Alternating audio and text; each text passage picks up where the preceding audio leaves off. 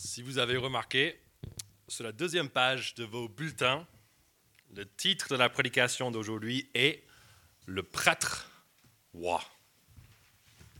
Je ne sais pas si vous êtes en train de découvrir ça maintenant, mais qu'est-ce que ça inspire comme sentiment? Si ce n'est pas une pleine, peut-être enthousiasme, mais, j'attendais ça depuis des années, entendre le prêtre roi, je vais le découvrir qui c'est, qu'est-ce qu'il a fait? Ah Si ce n'est pas votre sentiment, c'est plus ou moins normal, n'est-ce pas? Parce que ces deux titres, prêtre et roi, ne sont pas toujours les plus appréciés. Déjà, qu'est-ce qui, traverse l'esprit quand on pense à un prêtre? Souvent, c'est quelqu'un peut-être un peu vieux, n'est-ce pas? Quelqu'un peut-être un peu détaché de la vie normale, on peut dire comme ça, de manière un peu sympa. Parce que, peut-être comme les pasteurs d'ailleurs, qu'est-ce, qu'ils font avec leur journée? En fait, ils, étudient, les livres anciens, ils président des offices. Personne ne se dit, mais tu sais ce que j'ai trop envie de faire avec mon week-end? Ça serait de passer du temps avec des prêtres et des pasteurs, même faire euh, une conférence de, pasteurs ou de prêtres. Moi, j'ai fait une conférence de pasteurs le week-end dernier. Et il n'y avait pas de contrôle à la porte pour dire est-ce que vous êtes vraiment pasteur, est-ce que vous avez le droit d'entrer? Personne, on était à Vichy, il n'y avait pas tout Vichy qui essaie d'entrer. C'est juste autour de repas, on vérifiait bien est-ce qu'on a le droit de, manger dans la salle. Et pour certains d'entre nous, on rigole un petit peu par rapport au prêtre, mais peut-être pour certains, ce mot sera toujours taché par des scandales qui se sont révélés ces dernières années. Et en fait, c'est assez similaire aussi concernant le titre du roi c'est vrai, euh, comme Damien a fait allusion, peut-être même certains de nous, les, Français, on était en, train de, en fait en train de suivre le couronnement de Charles III en Angleterre la semaine passée. Damien a dit, mais pourquoi? Qu'est-ce qui nous intéresse? Moi, je pense que ce n'est pas forcément William et Kate, mais plutôt les petits enfants, ils sont trop choux et tout. Euh, les enfants royaux, euh, on, aime regarder des photos de ça. Peut-être on, aime les spectacles comme ça. On aime les, coutumes bizarres. On aime ces costumes aussi qu'ils portaient, qui étaient aussi très bizarre.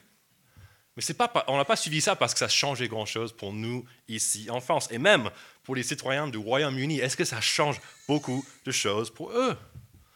En fait, le pouvoir du pays maintenant, c'est pas chez Charles III, même si techniquement un petit peu, mais en fait, c'est le gouvernement qui décide tout.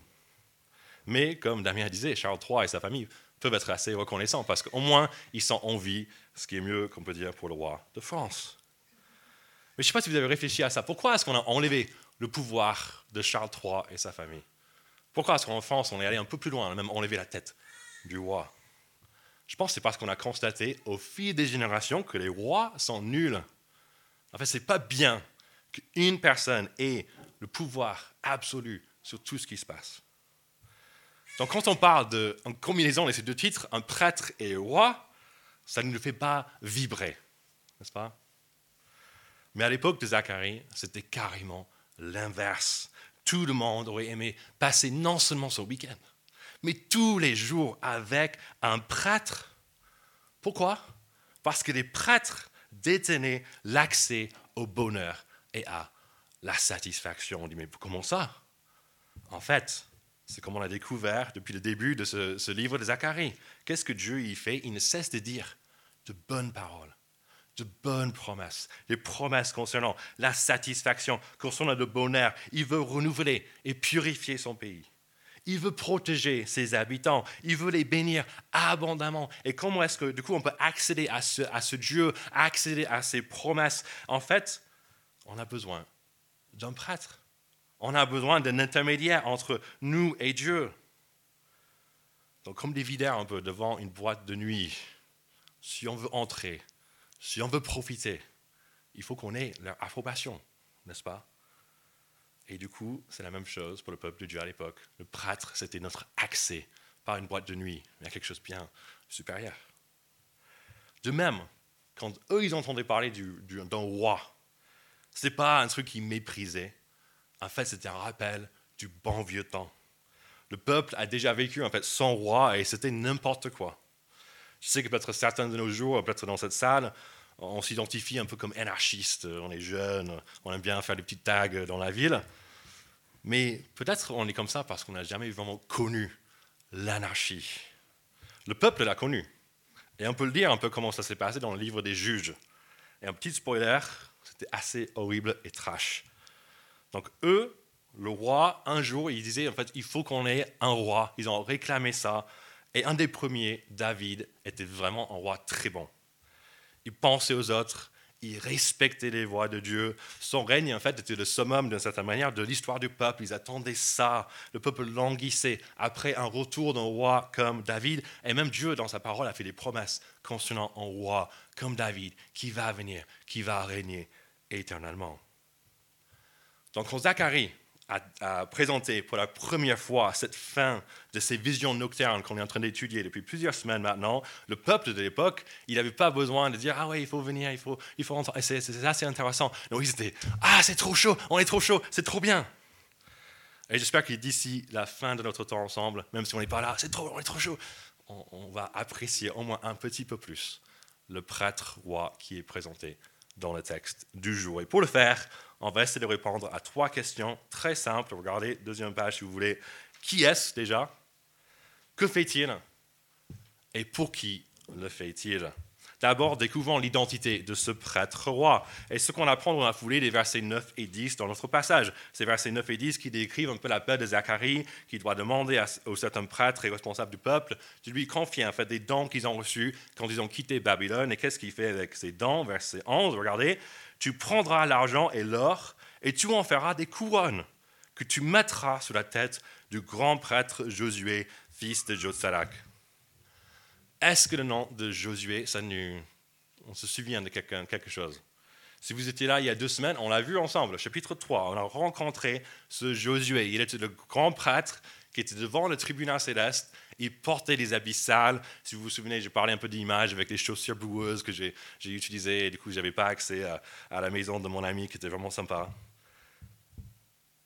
En fait, maintenant, qu'est-ce qui se passe pour ce Josué qui, à l'époque, on enlevait sa faute, on, on, donnait en fait le pouvoir d'intercéder pour le peuple à nouveau parce qu'on a enlevé sa faute, on a mis des habits de fête. Ici, ce même prêtre Josué, il est couronné. Peut-être cela ne nous choque pas, parce qu'en fait, on a vu des choses bien plus choquantes dans Zacharie, n'est-ce pas? La semaine passée, je ne sais pas qui a lu le texte, mais j'imagine quand vous avez entendu ça, il y a une femme dans une mesure à grains on a dit, c'est la méchanceté, on met un couvercle sur sa tête, on, la prend et on vole. Il y a deux autres femmes qui amènent ça avec des ailes et disent, mais ça, c'est choquant. Ici, il n'y a rien de choquant.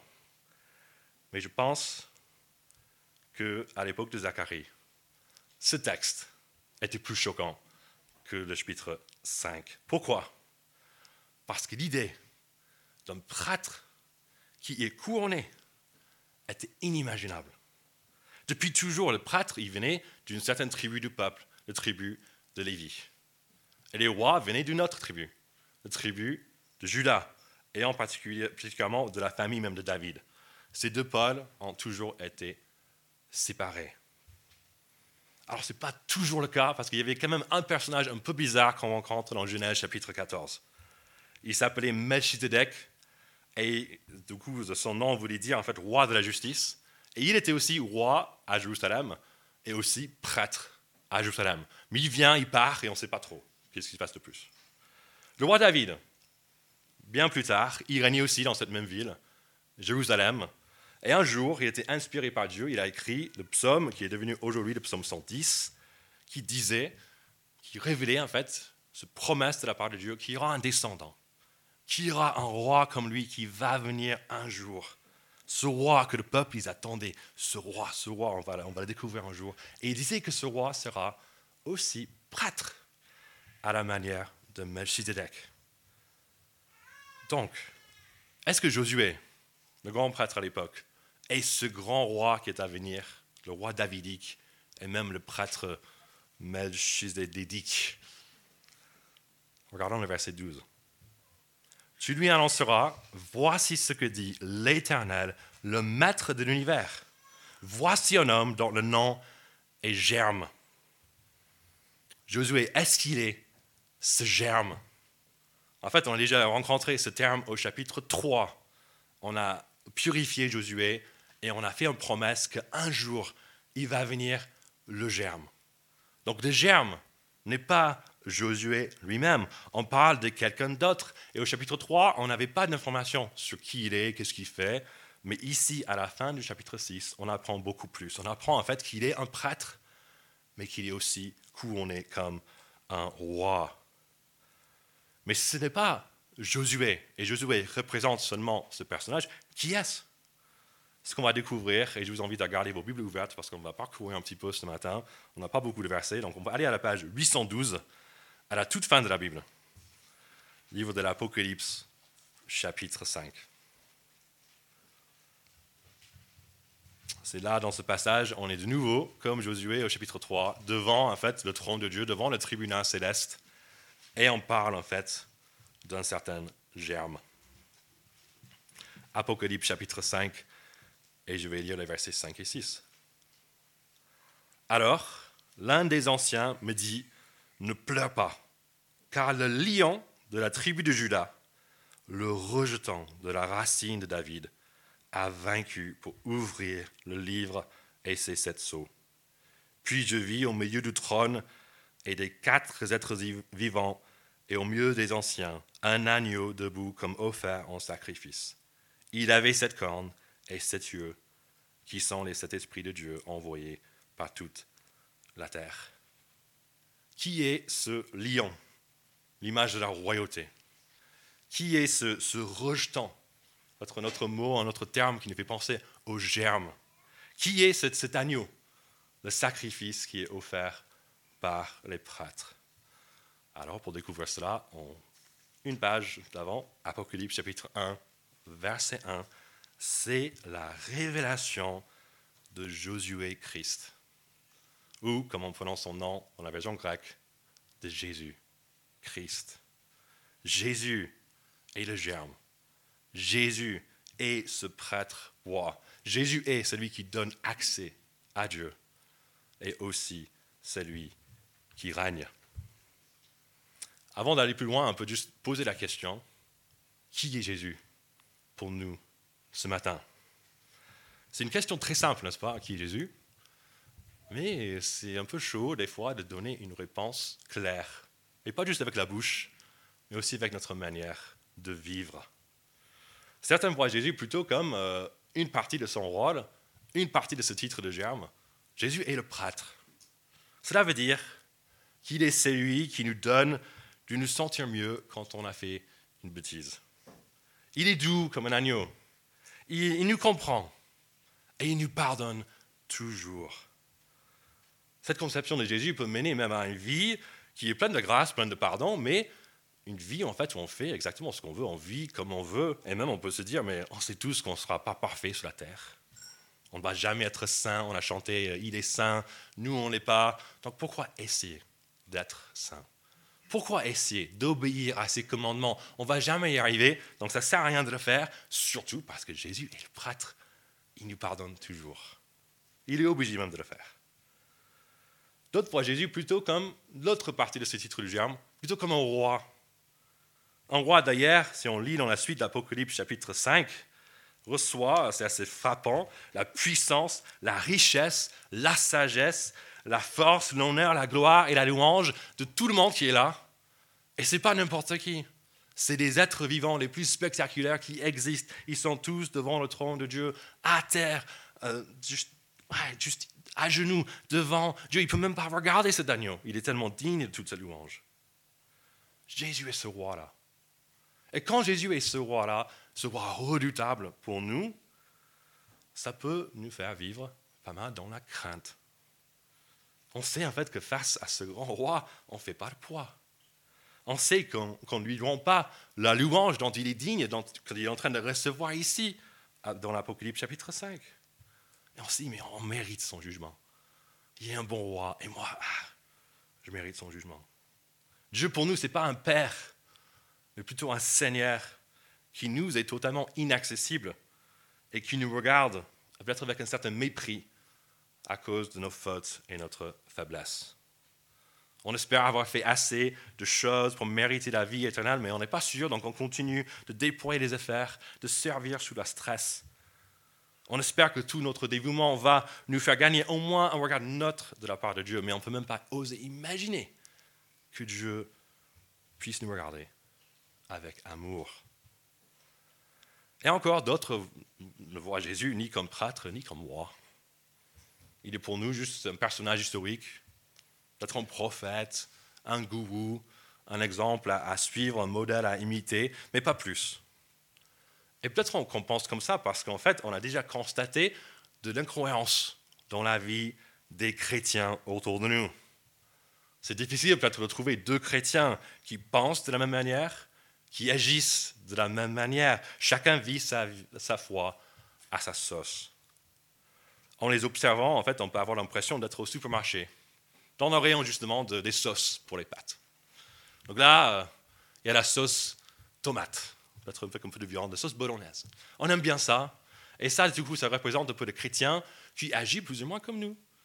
Le chrétien qui pense comme nous, qui fait comme nous, qui a un peu le même euh, travail que nous, qui, euh, quand on passe du temps ensemble, on n'a pas l'impression de passer du temps avec quelqu'un qui est différent que nous. Le seul truc que cette personne fait, c'est de temps en temps, cette personne va quand même à l'église, sentir un peu de coupable, et puis dès le retour, il parle un peu plus de la grâce, et la grâce, et la grâce, et après, euh, c'est un peu retour à la vie normale, et du coup, c'est la sauce qu'on connaît bien. Donc c'est ça la sauce, parce qu'on va l'acheter, et, ça va. Mais une autre sauce aussi, il y a la sauce pesto. Certains aiment ça, moi j'aime pas. Peut-être qu'on est là devant cette sauce, ah, on n'aime pas trop.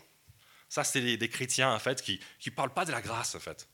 Ils parlent beaucoup de jugement, parle beaucoup de comment Dieu il est digne, il parle beaucoup de service, il parle beaucoup de repentance, même de l'enfer. Ça donne pas envie. Moi, je ne veux pas acheter cette sauce-là. Et d'un autre côté, on a cette nouvelle sauce qu'on vient de voir, c'est la, euh, la, pesto rosso. Donc ça, c'est la sauce pesto et la sauce tomate ensemble.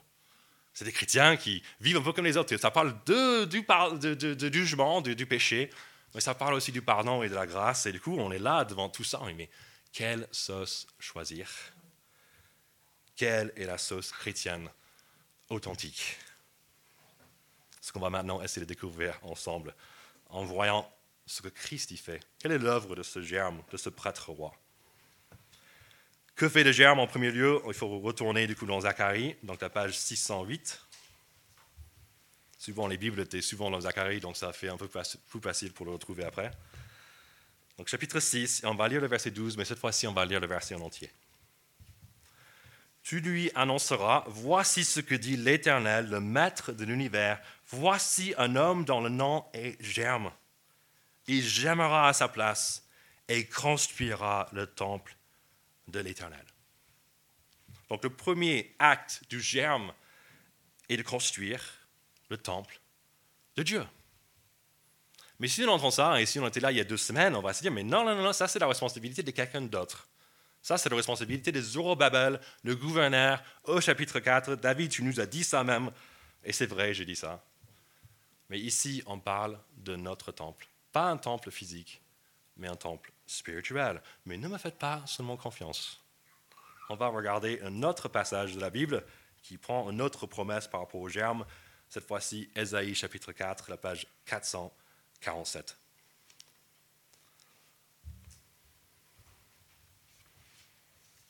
Ésaïe chapitre 4, la page 447.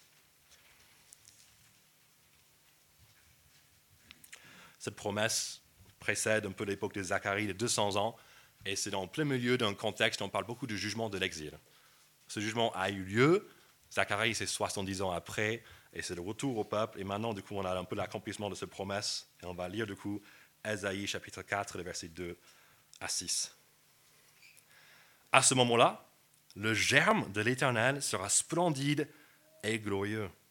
Et le fruit du pays sera source de fierté et d'honneur pour les rescapés d'Israël.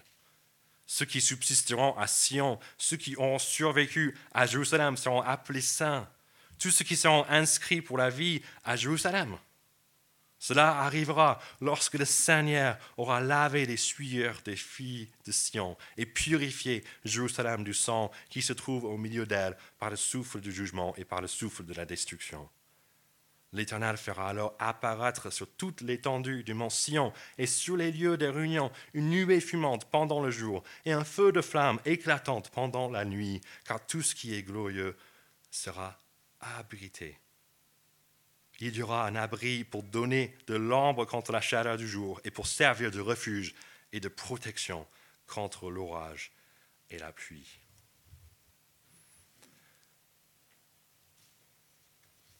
Ce passage parle de la gloire de l'œuvre du germe en tant que prêtre.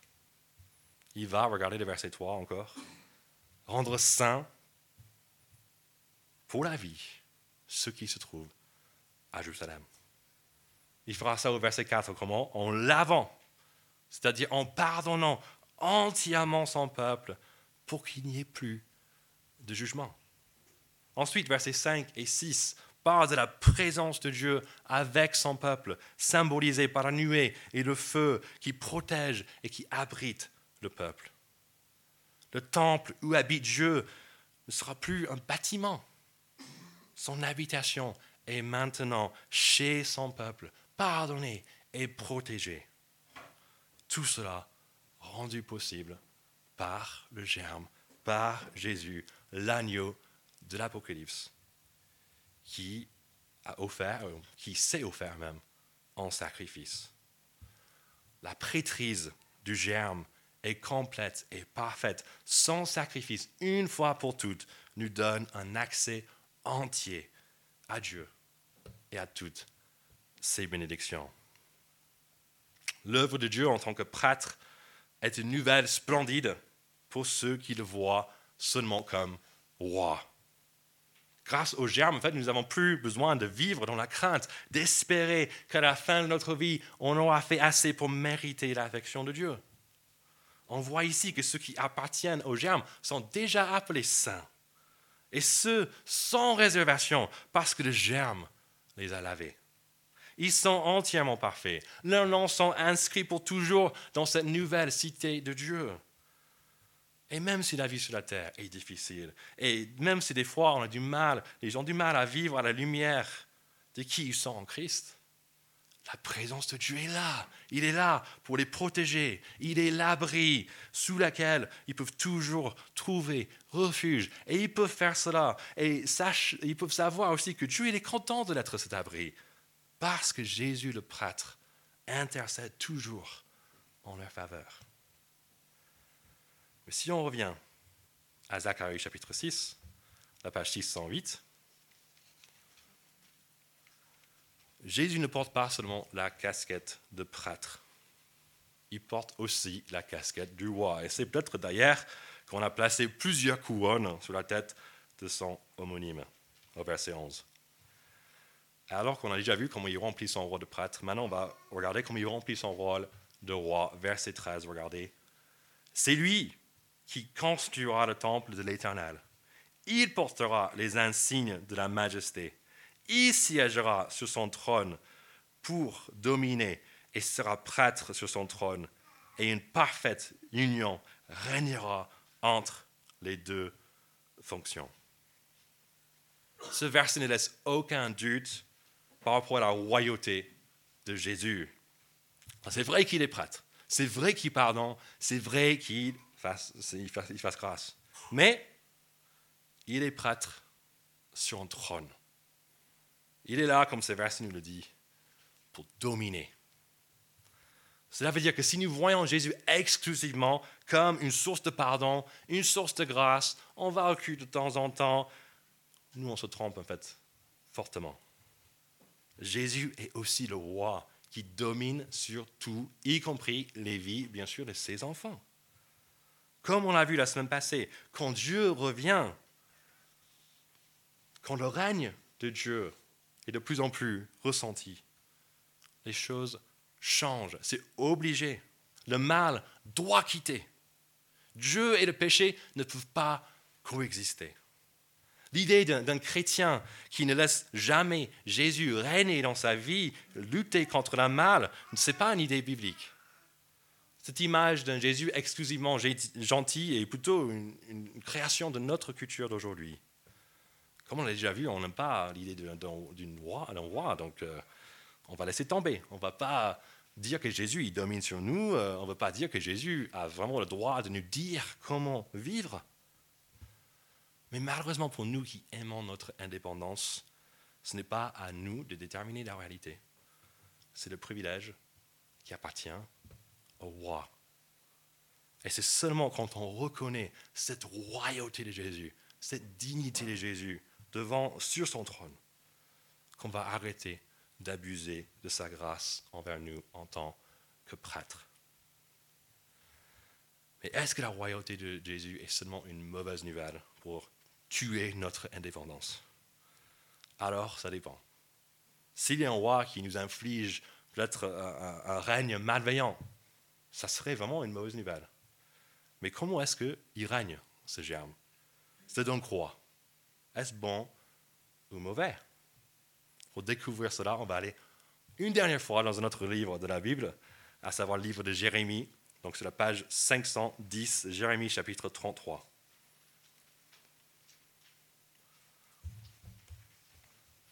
Et on va lire un autre passage qui nous parle du germe. Donc Jérémie chapitre 33, la page 510. Et on va lire à partir du verset 14. Jérémie 33, verset 14. Voici que les jours viennent, déclare, l'Éternel, où j'accomplirai la bonne parole que j'ai prononcée à l'intention de la communauté d'Israël et celle de Juda. Durant ces jours-là, à ce moment-là, je ferai pousser pour David un germe de justice. Il exerça le droit et la justice dans le pays. À cette époque-là, Judas sera sauvé et l'on habitera en sécurité à Jérusalem. Voici comment on l'appellera l'Éternel, notre justice.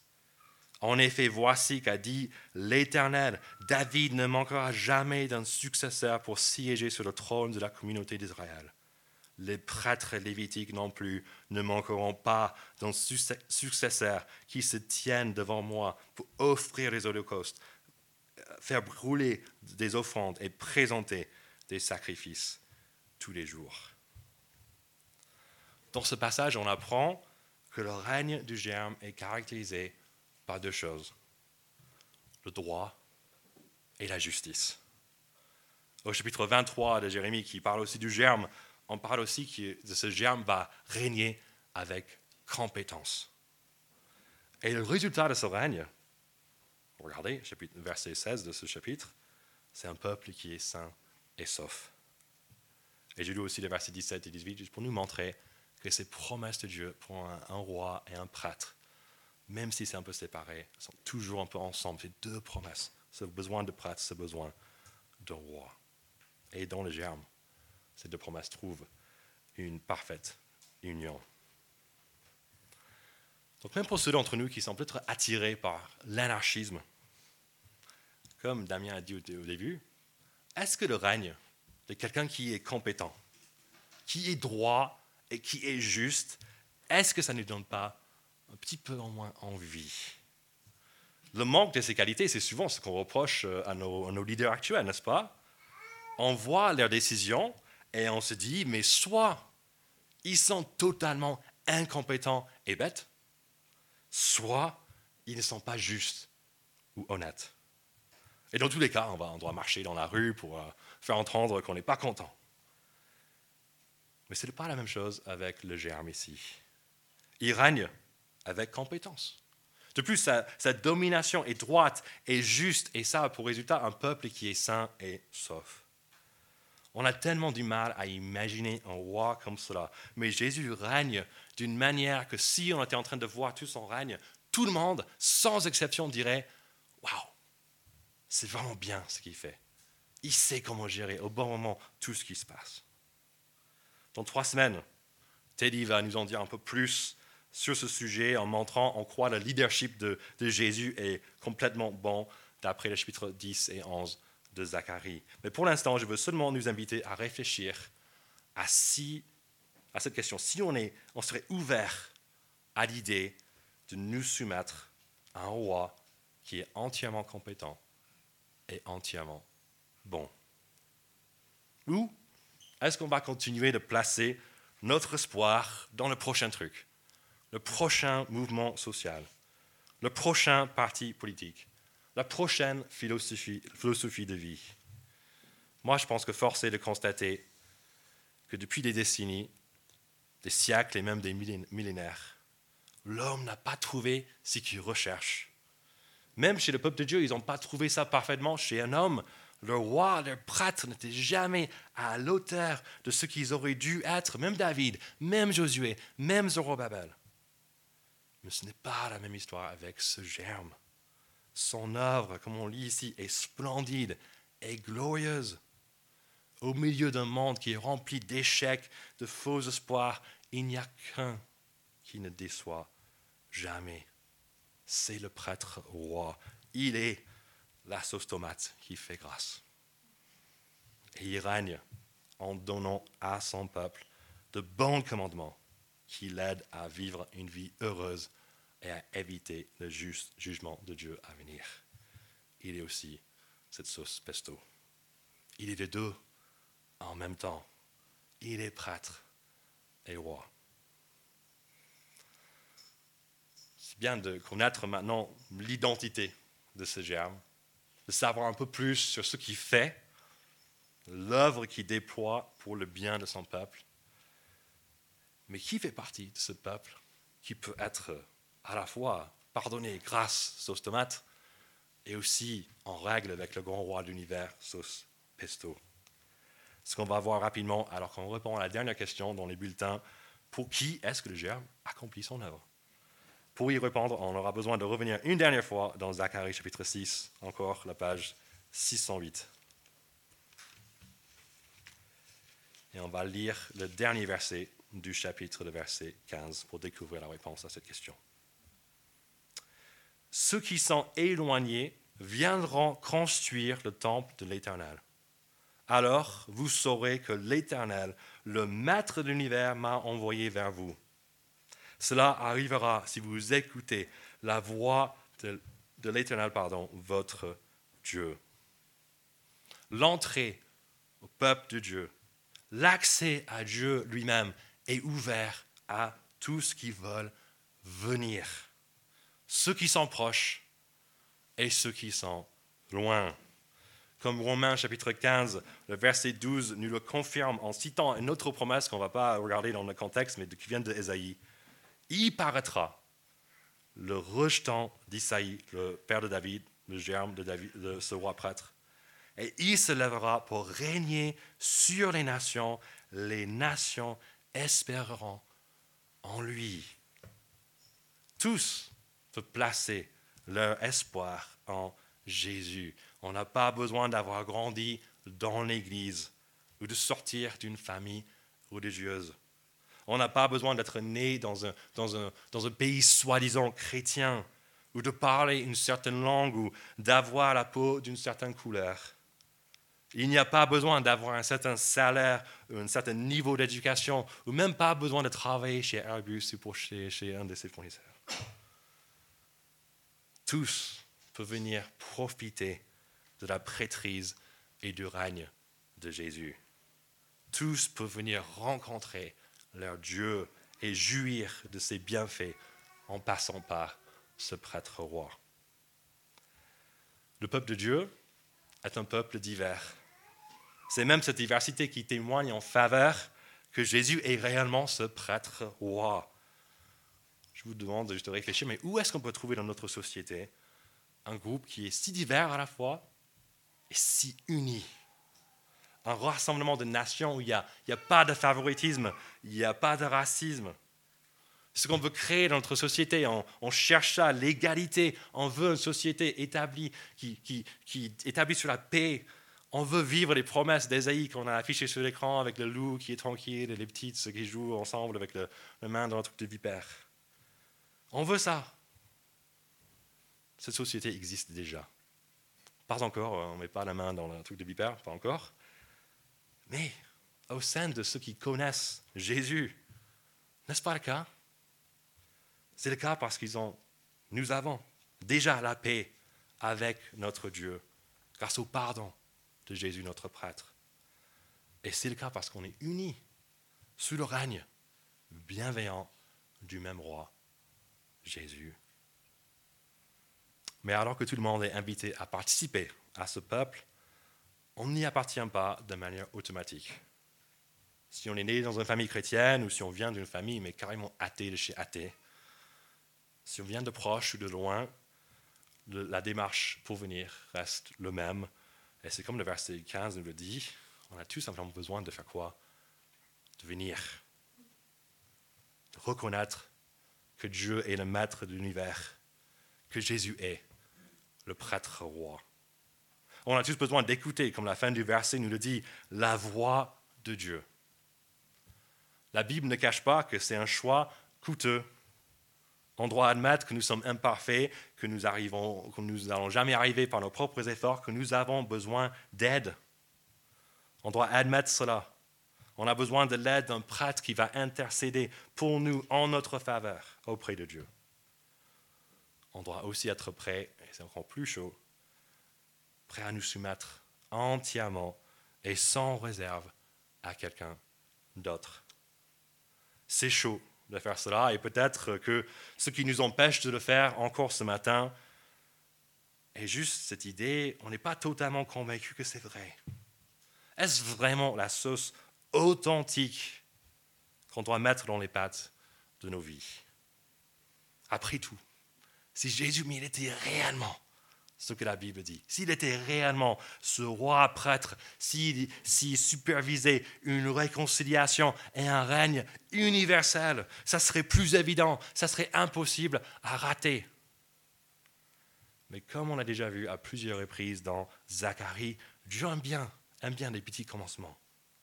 Il aime utiliser les moyens improbables pour démontrer sa grandeur. Et c'est la même histoire et ça se voit même dans le titre qu'il donne à son prêtre, roi. Comment est-ce qu'il s'appelle? Pas le purificateur, pas le dominateur, même pas l'arbre. Germe. Pétroyable comme image, n'est-ce pas? Petit germe. Mais ce qui a commencé avec le ministère d'un homme, ce petit germe qui est même mort sous la croix est devenu un mouvement de douze, puis des milliers, puis des millions, et aujourd'hui des milliards de personnes qui se trouvent dans tous les coins de la terre. Ce petit germe, il continue de, germer et de construire le temple de Dieu.